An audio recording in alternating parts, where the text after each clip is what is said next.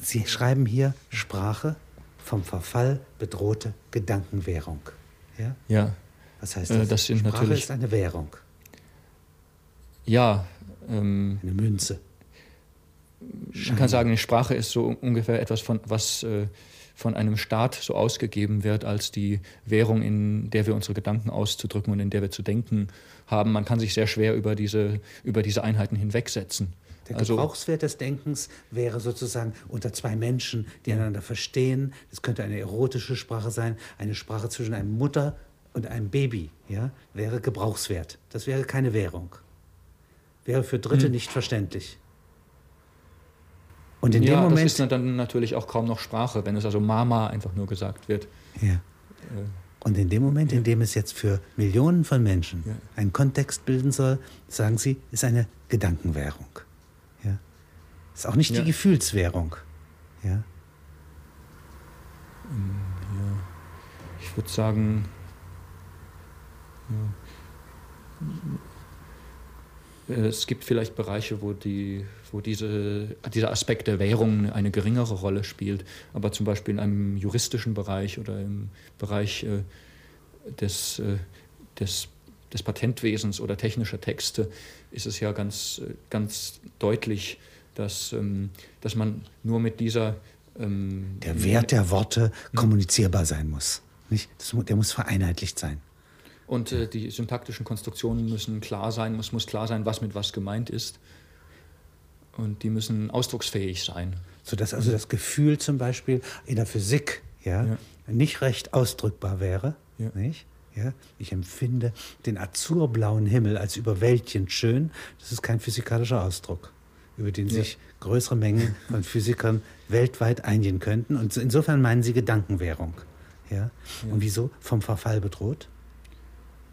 Ähm, ja, das, äh, das ist natürlich jede Sprache ständig, weil sie natürlich nicht von einem Staat irgendwie ausgegeben und kontrolliert wird wie eine Währung, sondern äh, das ist eigentlich auch, auch wiederum, wiederum wie die Münzwährung auch auf dem Markt. äh, Die wird ja für An Angebot und Nachfrage benutzt und ähm, ist also ständig dem Eine Wandel Inflationierung. Es passiert also sehr leicht eine Inflationierung. Jetzt Die, Bedeutung, die Bedeutungen leiern aus. Kann man das so sehen?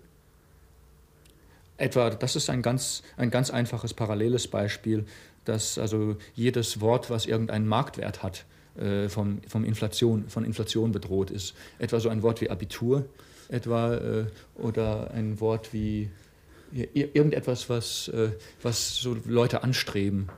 Ähm, das, da, das werden jetzt immer sehr viel, überschätzt, oder ein Wort Professor oder irgend so ein Titel. Ja. Auf diese Weise kann man gar nicht mehr sagen, was es nun genau an Wert enthält, ja, Ja, sondern denn- es hat den Angeberwert zusätzlich. Ja. Und führt wie bei einer Inflation auch irgendwann mal zum Bankrott, zum Zusammenbruch dieser Währung, Ja, ja sodass man Worte verlässt. Ja, da muss man sich ein neues ausdenken und das ist ein ewiger Kreislauf in dem Fall. Hier sprechen Sie jetzt vom einsamen Kampf der Académie Française. Was meinen Sie damit? Die versuchen so ein, natürlich versuch, ist oberflächlich gesehen, versuchen sie äh, die französische Sprache ähm, Zu standardisieren. zu standardisieren und auch äh, Wie eine äh, Bundesbank die Währung ja. hütet, so hüten Sie die Korrektheit der Sprache. äh, ja, und sie, sie versuchen immer französische Wörter, die, deren, wo eine klare Bedeutung zwischen, ähm, ein klaren, klarer Zusammenhang zwischen der Form und der Bedeutung besteht, den man nachvollziehen kann und der wohl überlegt ist. Wir versuchen solche Wörter einzuführen und anstelle der Modewörter zu setzen, die eindringen.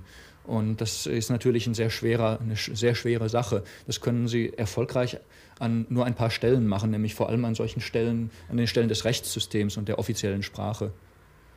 Sie können also zum Beispiel äh, englischsprachige Ausdrücke, die Ja. in die Sprache eingewandert Ja. sind, nicht, modisch werden, äh, die können Sie sozusagen im Verwaltungsjargon, ja, Ja. also in der Verwaltungssprache, ausgrenzen, Ja, verbieten. Können, ja, genau. Aber Sie im sagen, Verkehr können Sie sie nicht verbieten.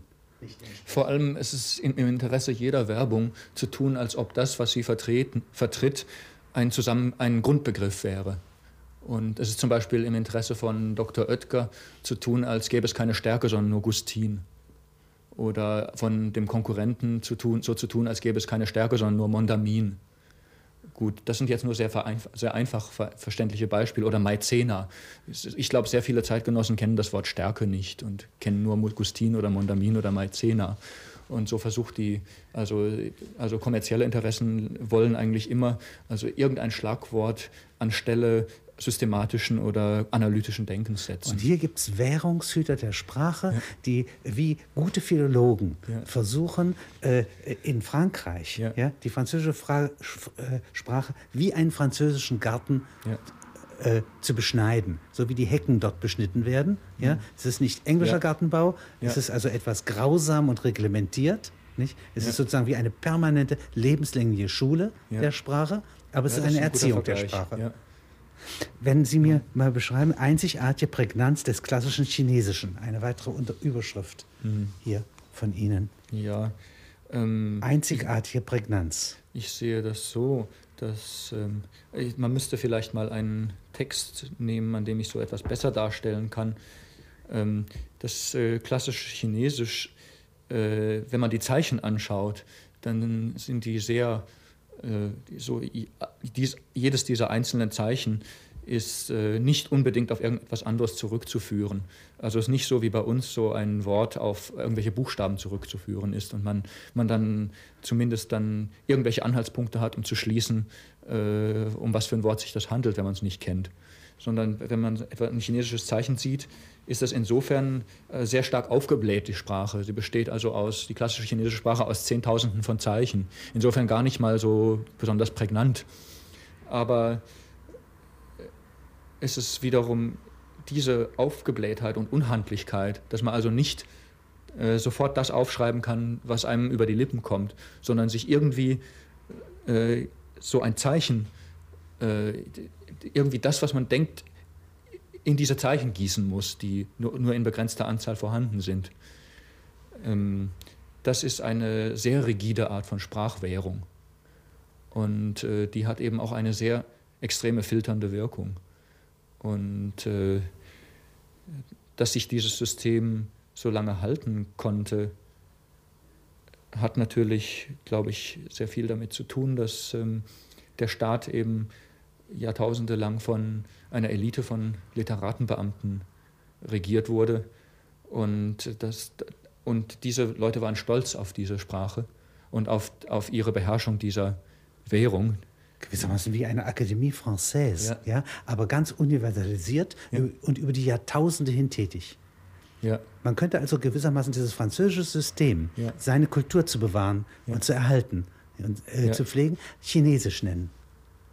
Ja, das, dieses chinesische Beamtensystem hat natürlich auch auf viele Leute eine Faszination ausgeübt, inklusive auf manche französische. Und die Präfektur Enkel. in Frankreich ist ja. so ähnlich. Ja, also eine Errungenschaft der französischen Revolution ist so ähnlich ja. ja äh, wie ein äh, Mandarin-System, ja, ein chinesisches Verwaltungssystem, Erhaltungssystem.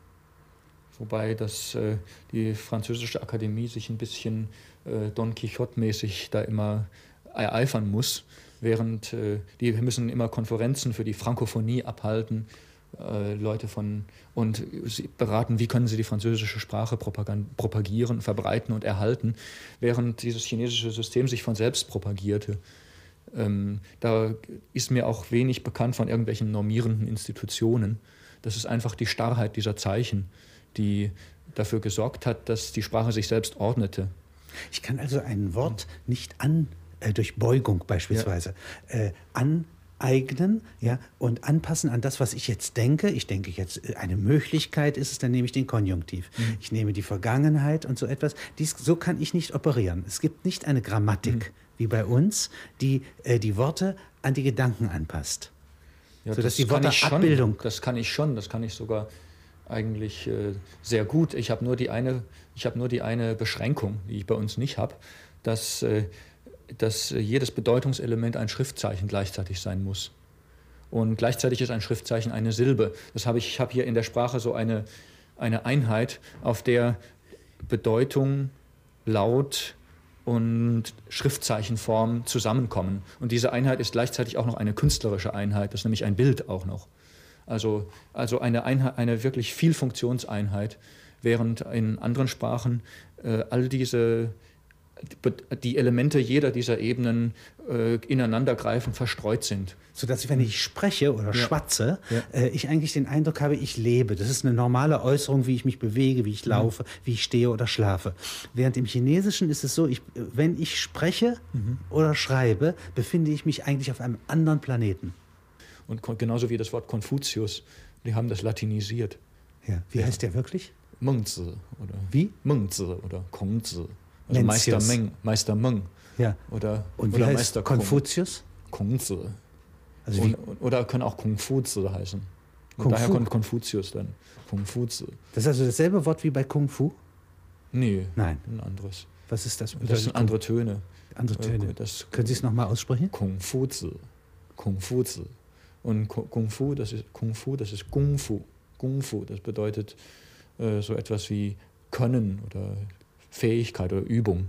Schwert, äh, eines Schwertkämpfers. Also, das, ja. Man würde etwa sagen, äh, oder Kung Fu Han Shen, oder Tada Kung Fu Han Shen, also seine, sein Können ist sehr tief. Oder sein, sein, der hat da ein großes Können. Oder Und das das hätte ist- mit das Kung Fu also zu sagen, tun. Auch, das kann man von in, kann man, kann man auch sagen von jemand, der irgendein Musikinstrument spielt, dessen Können ist ganz, wer weiß wie toll. Aber da ist eigentlich dieses allgemeine Wort für Können jetzt entliehen für diese Kampfkunst spezialisiert. Einfach eine Spezialbedeutung von dem Was Wort. bedeutet Konfuzius? Also in der richtigen Aussprache? Das ist äh, Kong, äh, ist also so bedeutet, ja gut, ist ein Familienname, bedeutet ursprünglich Loch, aber das hat nichts zu sagen. Also ich meine, wenn jemand Herr König heißt dann, oder Herr Ist er kein König? Ist auch kein König. Ja, nein. Und, Und Mencius bedeutet? und Meng, äh, das, also also erstmal Fuzi ist erst nochmal von Konfuzius, ist es, das ist so etwas wie der Meister, kann aber auch als Zi einfach abgekürzt werden, also Kongzi. Während bei Mengzi, das ist einfach der Meister Meng. Meng ist, kann man auch benutzen für irgendwie, da wären wir wieder beim Frühling, also für, die, für den Frühlingsanfang oder so etwas. Meister Frühlingsanfang. Ja, Schon, dann- ja, würde man mithören, aber, es würde man bedeutet das eigentlich nicht. Bedeutet das nicht so. Ja, Ja? Da muss man schon sehr weit assoziieren. Das ist, würde man nicht assoziieren. Und der hat jetzt hier Texte geschrieben, ja? Ja. Ist über die menschliche Natur. Der ist im dritten Jahrhundert vor Christus überall in China bei den Herrschern herumgereist und hat denen versucht äh, zu erzählen, äh, wie sie sich verhalten sollten, um ein, ein Bündnis gegen den mächtigsten damaligen Staat zu schmieden. Das Wer ist ist dieser Staat Qin, von dem später das Wort China auch abgeleitet wurde, der dann das Reich mit eiserner Faust einte, weil er einfach die, militärisch die mächtigste Maschinerie hatte und, und die, die, ähm, die zentralisierteste und disziplinierteste Verwaltung, aber ansonsten kulturell eher zurückgeblieben.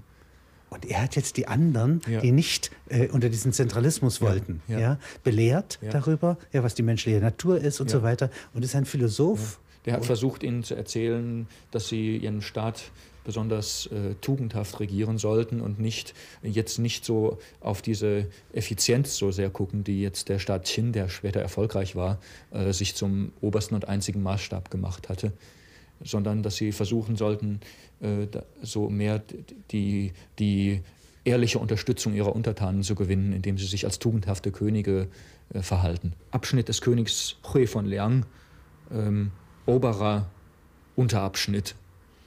Und dann kommt erst nochmal, äh, allein schon zu dieser Überschrift kommt jetzt erstmal, ähm, wie soll man das sagen, hier von hier bis hier, also dünn bedruckt, ganz äh, umfangreicher Kommentar, der so, äh, der sich damit beschäftigt, äh, was dieser, was das für ein König war und wann Mencius den vielleicht besucht hat und was darüber tradiert wurde und was die unterschiedlichen Meinungen dazu sind. Und jetzt, wann kommt der Text? Und der fängt dann hier an. Der ist Äh, auch größer gedruckt. Der ist groß gedruckt hier. Ja. Da ist ein Satz steht hier. Mengzi Gian Liang Hui Wang. Ich sage das jetzt in so dem klassischen chinesischen näherer Aussprache, nicht so in ganz moderner Aussprache. Und ähm, da steht hier, ähm, das bedeutet, Mencius äh, ging zu einer Audienz bei König Hui von Liang. Und Liang ist so ein kleiner Staat eigentlich, ohne irgendwelche Aussichten, jemals äh, mit diesem Qin zu konkurrieren. da Und, ging er hin und ja. was sagt er? und äh, hier steht dann, zunächst mal Kommentar. Eine, eine Zeile ist immerhin doppelt so lang wie der Satz selber, aber noch nicht sehr viel. Da steht, Mencius ging ähm, äh, ging nach Liang und äh, der König Hui von der Dynastie Wei äh, gewährte ihm dem Ritual gemäß eine Audienz. Wird hier präzisiert dass es hier also nicht so erscheinen möge, als habe der sich da irgendwie selber eine Audienz angemaßt, sondern es ging alles dem Ritual gemäß. Und der König sagte, heißt es dann weiter, So yi jiang you yi li wu guo hu. Das ist der alte Greis, das ist eine ehrenhafte Anrede, der, der Senior äh, ist, hat tausend Meilen nicht für weit gehalten und ist gekommen. Also ist unter Überwindung von tausend Meilen hierher gekommen. Oder unter Geringschätzung von tausend Meilen. Und äh, ähm, dann wird er doch wohl er, so im Sinne des alten deutschen er, so sie, dann, dann wird er doch wohl ähm, etwas, um meinem Staate zu nutzen, mitbringen. Das ist also darauf im, antwortet Mencius, was antwortet er dann darauf? kommt Kommentar, der noch diese Bedeutung ungefähr so erklärt, wie ich sie äh, gerade auch erklärt habe.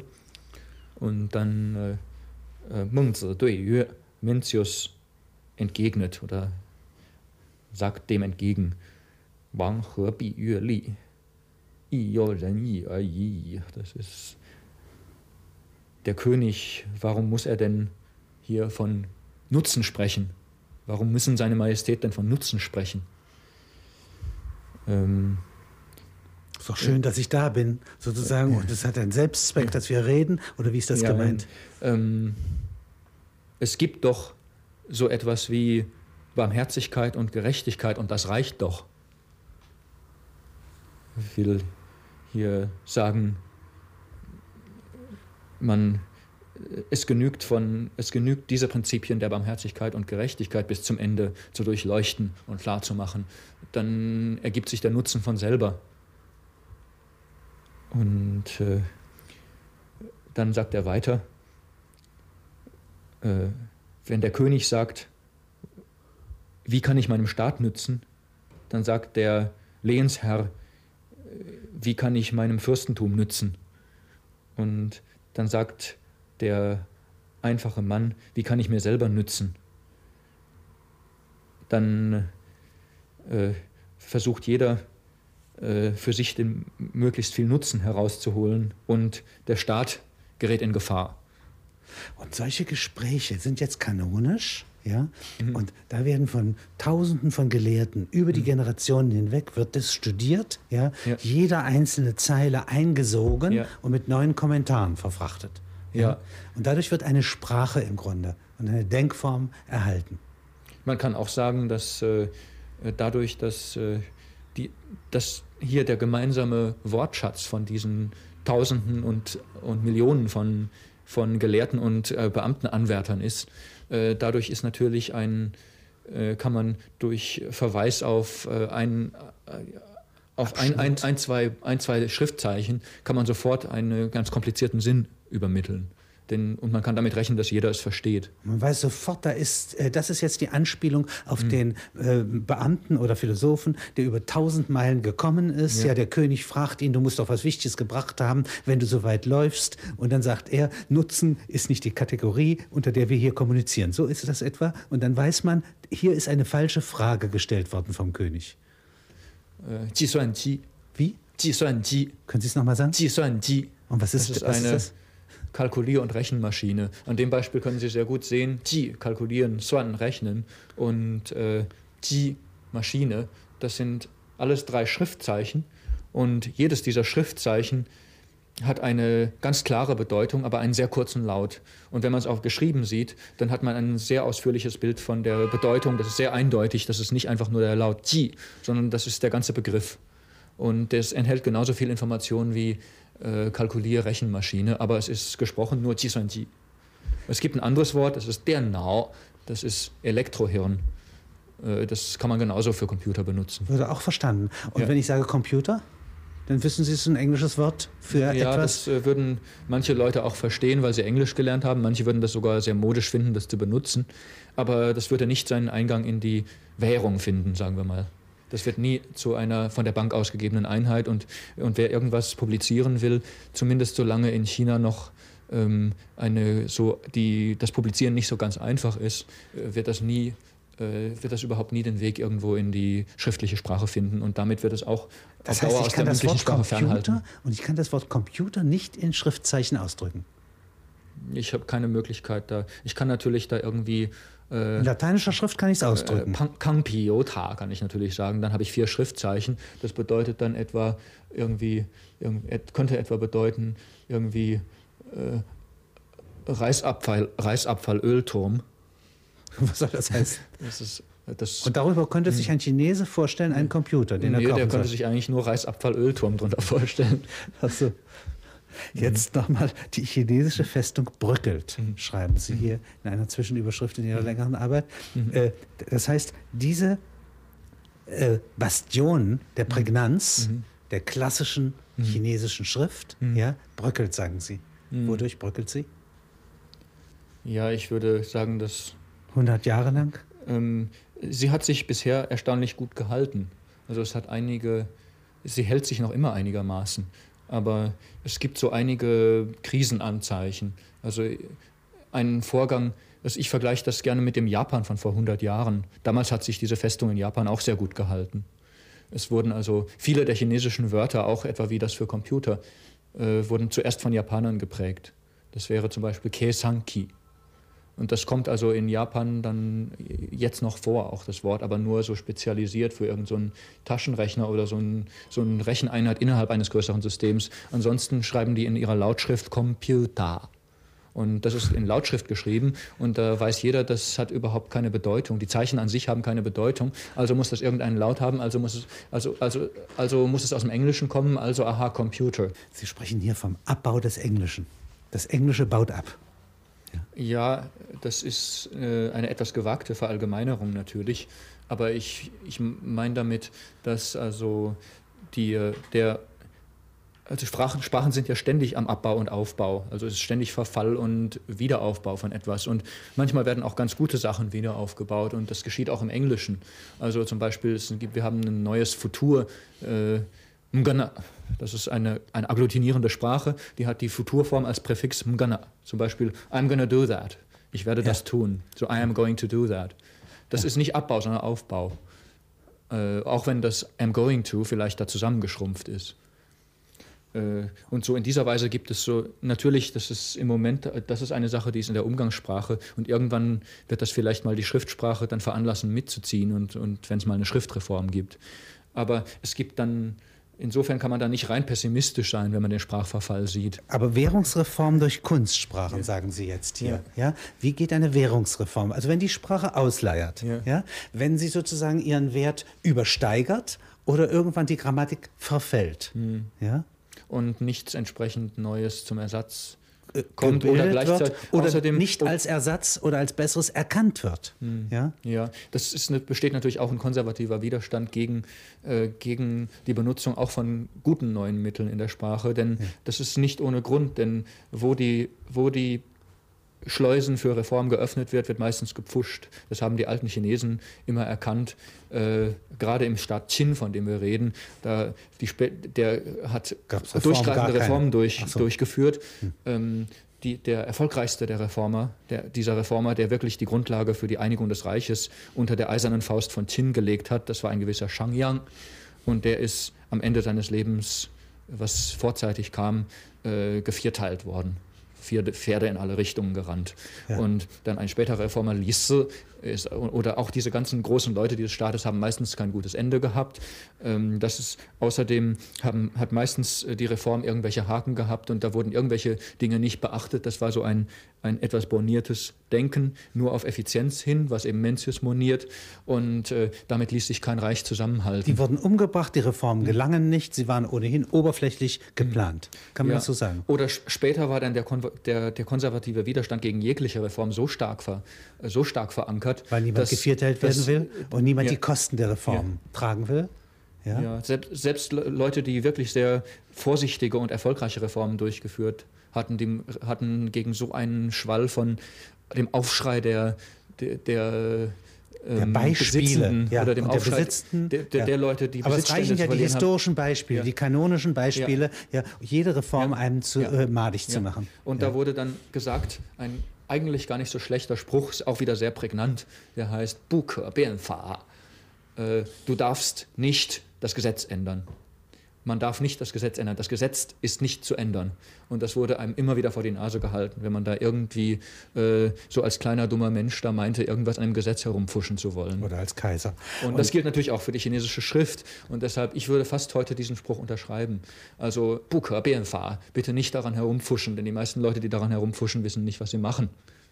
Und dieses gilt auch jetzt für- eine 100 äh, Jahre lang ist es versucht worden, im Ja. Sinne der Sp Vermeidung Ja. von schwierigen Lernprozessen, ja, die Ja. Sprache zu vereinfachen, nur am Schreibaufwand orientierte, unsystematische Schriftreform. Sie sagen also, eine Schriftreform könnte man theoretisch gemacht haben, ja, aber sie wurde immer nur aus Nutzen, ja, anti-Mencius, ja, Ja, man kann dann auch, ja, so, so kann man es auch sagen. Man kann sagen, nicht ganzheitlich, wo Mencius vielleicht etwas ganzheitlicher versucht äh, zu denken oder zumindest zu tun, als ob er das so würde.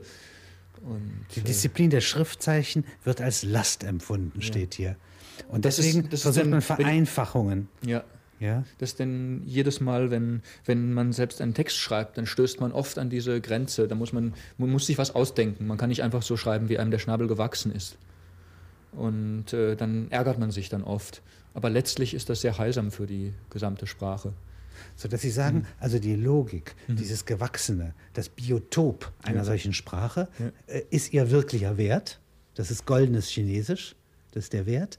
Und den kann man nicht durch Zweckmäßigkeit ändern. Sprache ist nicht Man, man kann vielleicht schon, aber das, dem sind auch schon enge Grenzen gesetzt. Einmal ist die, die Möglichkeit, äh, viele Leute dazu zu bewegen, irgendeiner Reform zu folgen, die Gering. ist fast überhaupt nicht gegeben. Ja. Das sieht man an den Kunstsprachen besonders. Also die Möglichkeit, heute Esperanto zu reformieren, ist schon fast, ist schon fast nicht Ja. gegeben. Und was ist Esperanto? Ja.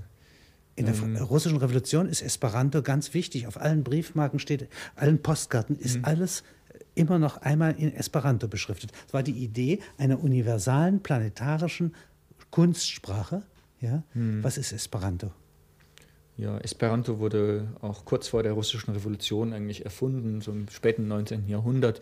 Ein großer Kongress fand in Petersburg so um 1900 statt äh, von einem Herrn Samenhoff aus Ostpolen, der in seiner Stadt in Ostpolen in ähm, sehr erlebt hat, wie sich die Leute gegenseitig äh, bekriegten und versuchten, die Domäne ihrer Sprache da durchzusetzen. Dieser Völkerkampf, den man überall sieht, der durchaus eine Realität ist, wenn man so denkt an den ständigen äh, Kampf um, zwischen Deutschen und Tschechen im Sudetengebiet, der bis heute noch seinen Nachausläufer hat, oder solche, Kä- also dass die Leute Das heißt, versuchen, die ethnischen Ja, Kämpfe machen ja. sich an der Sprache Ja, zunächst fest. Ja. Und diese Sprache ist intolerant zueinander. Ja, ja, man kann nur die eine oder die andere sprechen. Und keine von diesen hat irgendwie ein, ein besonderes Argument auf ihrer Seite. Sie sind alle sehr aufgebläht. Woher kommt der Ausdruck Esperanto? Äh, Das ist das Buch, was von Samenhoff damals veröffentlicht wurde. Das nennt sich Der hoffende Doktor, Doctoro Esperanto. Das ist äh, der Doktor, denn Samenhoff war Arzt und gleichzeitig wollte er die Krankheit seiner Stadt heilen, nämlich diese Krankheit der Zerstrittenheit zwischen Jiddisch, Der Polnisch, Sprachverwirrung, Ukrainisch, Russisch, Pol und Deutsch. Also das sind so vor allem die dominierenden Sprachen dort. Und in diesen Sprachverwirrung ja, oder den Sprachkampf, Ja. Sprachbürgerkrieg, ja. Ja. da möchte er jetzt Verständigung für seine kleine Stadt haben, Ja. indem es eine weltweite, ja, den Planeten umfassende Spra Kunstsprache gibt. Die also in Ja. Honolulu auch verständlich ist. Ja, natürlich ist keine Sprache äh, ohne Konvention verständlich. Es, äh, von Natur aus wird nichts verständlich sein, es muss immer gelernt werden. Aber worum es dabei geht, ist, den Lernaufwand zu minimalisieren was also eigentlich, äh, da, darum hat sich sonst keine der Sprachen irgendwie Mühe gemacht. Äh, darum konnte es eigentlich nicht gehen. Wir sagten ja gerade beim Chinesischen, da konnte die, die extreme Prägnanz und Einfachheit, die konnte nur durch Maximalisierung des Zeichenlernaufwands als Preis erreicht werden. Während umgekehrt, wenn ich den den Zeichenlernaufwand abschaffe, dann habe ich wieder die Zerfransung und äh, Partikularisierung der Sprache, das, den Verlust von System, Systemhaftigkeit in, in, in, der Wortbildung. Und damit habe ich dadurch einen aufgeblähten Wortschatz, der auch wieder gelernt werden muss. Und Esperanto hat eben weder noch. Es hat eben eine, also es wird geschrieben, wie gesprochen wird, gesprochen, wie geschrieben wird. Das beide ist, ist miteinander vereinheitlicht. Und äh, es werden idealisiert gesagt, ähm, zusammengesetzte Begriffe aus äh, Wortbestandteilen zusammengesetzt. Also es gibt zum Beispiel das Verb bedienen oder das Verb rechnen. Und da gibt es so Teilnehmer, so einen Menschen, der rechnet und, und etwas, was ausgerechnet jetzt wird. Mal auf Esperanto und, bringen. und dann habe ich jetzt etwa so ein Grundverb comput für rechnen. Und dann habe ich einen, einen anderen Grundbegriff, der immer wieder vorkommt, zum Beispiel in sowas wie Staubsauger und Nähmaschine und so weiter und Rechner, nämlich die Maschine. Und, die, die, die, und zwar die Maschine, die irgendeine eine bestimmte Tätigkeit ausführt. Also Komputmaschinen wäre jetzt die und das, das Wort für Maschine, das ist dann ein Suffix, das ist nämlich il. Und das ist, da gibt dann zusammen Komputil. Dann habe ich einen weiteren Grundbegriff, nämlich Substantiv. Und das ist die Endung o. Dann habe ich Computilo für den Rechner. Computilo. Mhm. Und wenn ich mich jetzt daran gewöhne, ja, ja, dann gewöhne ich mich an Computilo. Mhm. Das ist, da kann man sich sehr schnell dran gewöhnen, weil man äh, weil man dieselben Regeln ja überall anwendet. Sagen Sie mal noch so einen Ausdruck von in ja. Esperanto. Ich kann zum Beispiel, wenn ich für bedienen Servi habe, dann können Sie ja selber sagen, was das dann ist, der Server. Das ist bestimmt nicht der Server, sondern Servilo. Servilo. Und ähm, jetzt und, übersetzen und, Sie mal Kellner. Da haben wir was anderes, nämlich was ist wohl das, das häufigste Wort für professionell irgendetwas tun, von Beruf irgendetwas tun. Wir haben zum Beispiel den Maschinisten und den, und den äh, Physikist und Physiker und so weiter. Wir haben also in verschiedenen Sprachen immer dieses Wort ist, für den der beruflich etwas tut. Und zwar das, woran das Suffix ist hängt. Und da können Sie sich denken, jetzt baue ich ein Verb, ein Grundverb für die Tätigkeit des Kellners. Und das muss sein, das ist, das ist auch bedienen. Das, ich kann natürlich Bedienen wird in dem Zusammenhang genügen. Servieren. Ich kann, ja. ich kann natürlich auch ähm, äh, ich kann natürlich auch Serv nehmen für bedienen. Mhm. Und dann habe ich nicht Servilo, sondern Servisto. Ach, und auf diese Weise wird jetzt alle Erfahrungsbereiche werden einmal durchgemeindet. Ja. ja und dadurch habe ich jetzt ein Esperanto und darauf können sich, können sich alle gewöhnen. Ja, also ich meine, jeder kann sich an alles gewöhnen, aber hier ist der Gewöhnungsaufwand vielleicht ein Zehntel des Nun Gewöhnungsaufwandes. Ja der Erfolg des Esperanto ganz geringfügig. Das äh, kann, ja, eigentlich war er unheimlich groß. Sie müssen bedenken, äh, dass für Esperanto-Lernen niemand irgendeinen materiellen Vorteil jemals bekommen hat. Also in, laut der Lehre der Legisten, die sagen, also ein Staat funktioniert nur mit materiellen Vorteilen, also nur mit, äh, nur mit Lohn und Strafe, äh, hätte eigentlich überhaupt kein Esperanto zustande kommen dürfen. Aber es gibt ja nicht große Mengen von Esperanto-Schulen und es gibt nirgends eine Bevölkerungsgruppe, die Esperanto spricht. In New York läge es nahe, äh, diese Sprachvielfalt, ja, den Wirrwarr mhm. des Babylonien, ja, durch Esperanto zu überbrücken. Aber ich kenne keinen New Yorker, äh, der mit größeren Menschenmengen Esperanto spricht. Ja, das ist wieder etwas, was, also größere Menschenmengen äh, wird man nur nach der Methode der Legisten dazu bringen können, nämlich äh, nämlich Anreiz und Strafe oder vielleicht auch nur Anreiz, brauchen wir keine Strafen in dem Fall. Aber, äh, sie, aber auch ohne diese Methode haben wir doch in, auf allen Kontinenten verstreut schon ein paar Millionen Menschen dazu gebracht. Und äh, wenn aber Sie etwa das Internet als Stenografen. Also ja. äh, es ja. gibt mehr Stenografen als Esperanto-Kundige. Und äh, weder das Stenografie ich. Für, Esper für Stenografie Esperanto, bekommt man auch Geld. Also. Das ist das Problem. Also. Aber äh, wenn Sie im Internet da in so einem Forum Sock Culture Esperanto ist natürlich auf Englisch benannt, das Forum, nicht auf Esperanto. Ähm, das ist was nicht zu machen. Da gibt es ein Forum, da, da gehen immerhin jeden Monat ein, äh, über 1000 Artikel ein, die auf Esperanto geschrieben sind. Das ist das ist ein, ein, ein, sehr großes Forum, kann man sagen, von aller Welt mit Artikeln zu allen möglichen Themen beliefert. Sie können zum Beispiel fast jeden Tag äh, Aktuelles aus Russland dort lesen. Sie wissen ungefähr, was in Russland vor sich geht. Und äh, äh sicher vom Niveau her es hat manche Vorteile, weil vom Niveau her, äh, also wie vieles, was, was so freiwillig aus Idealismus äh, geschaffen ist, besser ist als das, was äh, ähm, unter Zucker und Peitsche geschaffen wurde. Äh, wenn Sie vergleichen, wie viele Menschen noch antikes Latein sprechen können, mhm. ja, inklusive der katholischen Kirche, ja, ja. Äh, und das vergleichen mit denjenigen, die auf der Welt Esperanto beherrschen ja, oder üben. Da würde ich aber sagen, ungefähr gleich. Obwohl, obwohl Latein ja doch äh, mit einigem Druck noch ver verbreitet wird und noch würde ich sagen, es gibt bestimmt viel, viel mehr Leute, die Esperanto können. Denn einfach deshalb, weil, äh, weil man Esperanto auch leicht können kann. Es gibt so einen Zeichensatz im Chinesischen, auch die, die, etwa die Zeichen, die hier vorkommen, in Muschel viel Duft. Das sind Zeichen, die eigentlich selten wirklich in der Bedeutung Muschel und, Muschel und Duft benutzt werden. Die kann man zwar auch in der Bedeutung benutzen. Aber wie kommen die da drauf, sowas zu nehmen für den Namen Beethoven? Die ja. wollen ausdrücken, neunte Symphonie von Beethoven, Lied an die Freude. Die sagen Und dann natürlich ähm, Beethoven, die Jiu Jiao Xiang Yue. Also die Jiu, die neunte, die ist Ordnungszahl, Jiu 9. Das zeigt auch wieder die Prägnanz des Chinesischen. Es gibt so einen Begriff Ordnungszahl, der heißt die und dann Jiu, neun. Also man sagt nicht etwa neunte, erste und so weiter, sondern das sind schön getrennte zwei Zeichen. Di Jiu und dann äh, Symphonie ist Jiao Xiang Yue. Das bedeutet nämlich Zusammenklingermusik. Symphon Zusammenklingermusik. Symphonen, zusammenklingen. Ja. Jiao Xiang Yue, das, ja. das Zusammenklingstück. Also B ist das erste Schriftzeichen, was äh, Muschel bedeutet, aber in dem Zusammenhang weiß man schon, weil es häufig für Umschrift benutzt wird, dass es hier wohl nicht Muschel ist, sondern ein Laut. Und dann Do für viel und Fen für äh, so eine Art Duft. Und Beethoven auf jeden Fall keine unangenehme Bedeutung. Und außerdem weiß man, äh, das ist in dem Fall vermutlich Lautschrift. Und wenn man es sieht, dann wird man es auch sofort als Beethoven identifizieren. Man wird es sofort mit diesem, mit diesem äh, wuscheligen, grimmigen und äh, inspirationsreichen Kopf von Beethoven assoziieren und nicht mit einer Muschel.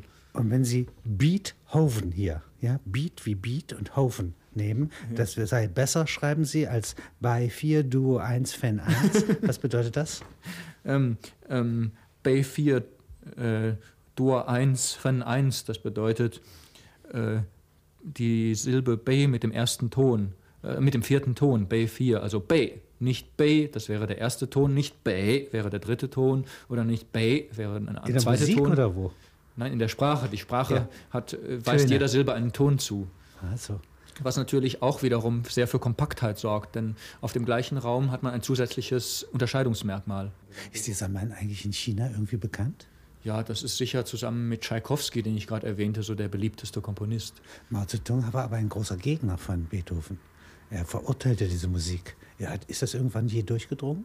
Ich habe also schon mal, als ich in China studierte, eine, da kam jeden Morgen und jeden Abend, also vor und nach dem Unterricht, kam so eine äh, Sendung, in der vor allem so die aktuelle Linie der Partei und die wichtigen Direktiven und so das, was man, was man gerade zu denken und zu tun hatte, wurde gerade so ähm, berichtet und dann dazu gehörte auch so eine Erziehung in Musik.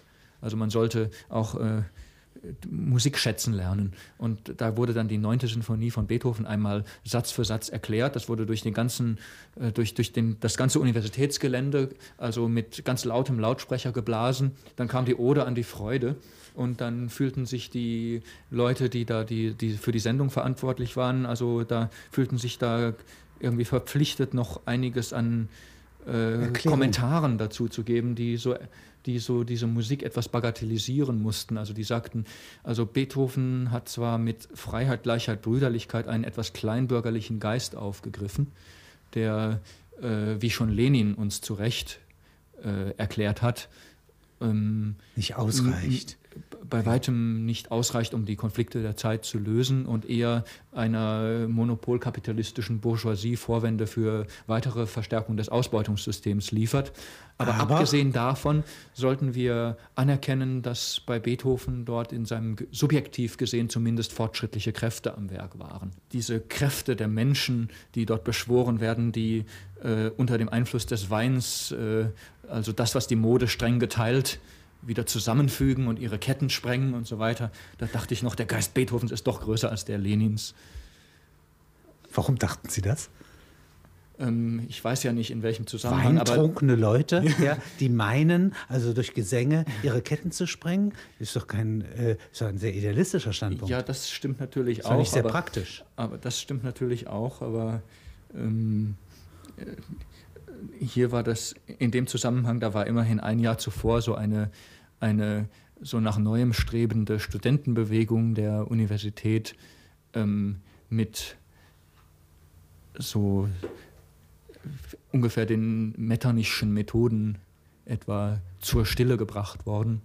Der Führer der Studentenbewegung durfte dann als, als Idealist in das chinesische Sibirien gehen und wurde dafür noch gelobt, dafür, dass er sich auf diesen Kompromiss eingelassen hatte. Wie wurde Lenin ausgesprochen auf Chinesisch? Lenin. Und was heißt das? Äh, was assoziiert das? Äh, vom Gehör assoziiert es sowieso recht wenig. Da assoziiert es eigentlich nur, äh, wie man das sagen würde, Parteirhetorik. Ja. Aber sagen wir mal, wenn ich es jetzt in Schriftzeichen geschrieben sehe und mir versuche, die Schriftzeichen anzugucken, ähm, also wie man auf Chinesisch sagt, das Zeichen angucken und eine Vorstellung mir aufzubauen, dann, dann denke ich wie, wie an aufgereihter Frieden. Aber das hat natürlich, da merkt man sofort, das kann nicht, das kann nicht stimmen. Also, das ist also doch Lenin. Lenin sein. Sprache, mhm. Währung mhm. der Gedanken, mhm. Währung des Geistes. Wie geht ein Bankrott einer solchen Währung? Gibt es Beispiele dafür? Mhm. Das wäre die Sprachverwirrung in Babylon. Ja, ich weiß nicht, wie die richtig vor sich gegangen ist. Ähm Aber was wäre zum Beispiel unter unserer Kenntnis ja. so ein Bankrott der Sprache, dieser Währung? Also was ich mir vorstellen kann, ist, sowas hat es bisher nicht gegeben. Es hat, die Sprache ist äh, nicht wie eine Währung ähm, richtig den, den Instrumenten einer Zentralbank unterworfen. Der Bankrott der Währung kam ja auch meistens nicht davon, dass die Leute die Währung missbrauchten und äh, so, das können die nämlich gar nicht. Dass der Glaube davon, verloren geht. Sondern, sondern, sondern davon, dass die Zentralbank die ständig missbrauchte. Das Schwarzmarkt bedeutet ja eigentlich, dass man die Währung aufgibt und nur noch äh, tauscht. direkt tauscht. Tauscht. Oder, oder in irgendeiner anderen Währung handelt. In der Erotik, ja? ja? In der Sprache von Liebenden wäre doch eigentlich ein Schwarzmarkt vorhanden im Witz, im politischen Witz, ja, ist automatisch ein Schwarzmarkt möglich. Äh, wenn in China jetzt äh, äh, verkündet wird, wir müssen an zwei Zentren, von einem Zentrum und zwei wichtigen Punkten festhalten, dann äh, die, diese Phrasen sind alle so abgedroschen, obwohl die eigentlich noch geht. Dann sagen die Leute so, irgendwelche Leute denken sofort daran, ach, was meint Deng Xiaoping, dieser geile Lustmolch mit zwei Punkten und einem Zentrum. Was ist das eigentlich äh, gemeint mit äh, zwei Punkten und einem Zentrum? Das ist irgendeine Parteilinie. Ja, er was meint, also das, äh, das äh, Zentrum ist wohl die Führung der Partei und die zwei Punkte sind äh, ähm, ähm, Reform und Öffnung einerseits und etwas dialektisch dagegenstehendes andererseits. Also das Festhalten am richtigen Kurs oder was war das nochmal? Also ich habe, sehen Sie, ich konnte mir auch nur und die. Das sind zur Abwertung bestimmter Ausdrücke. Ja.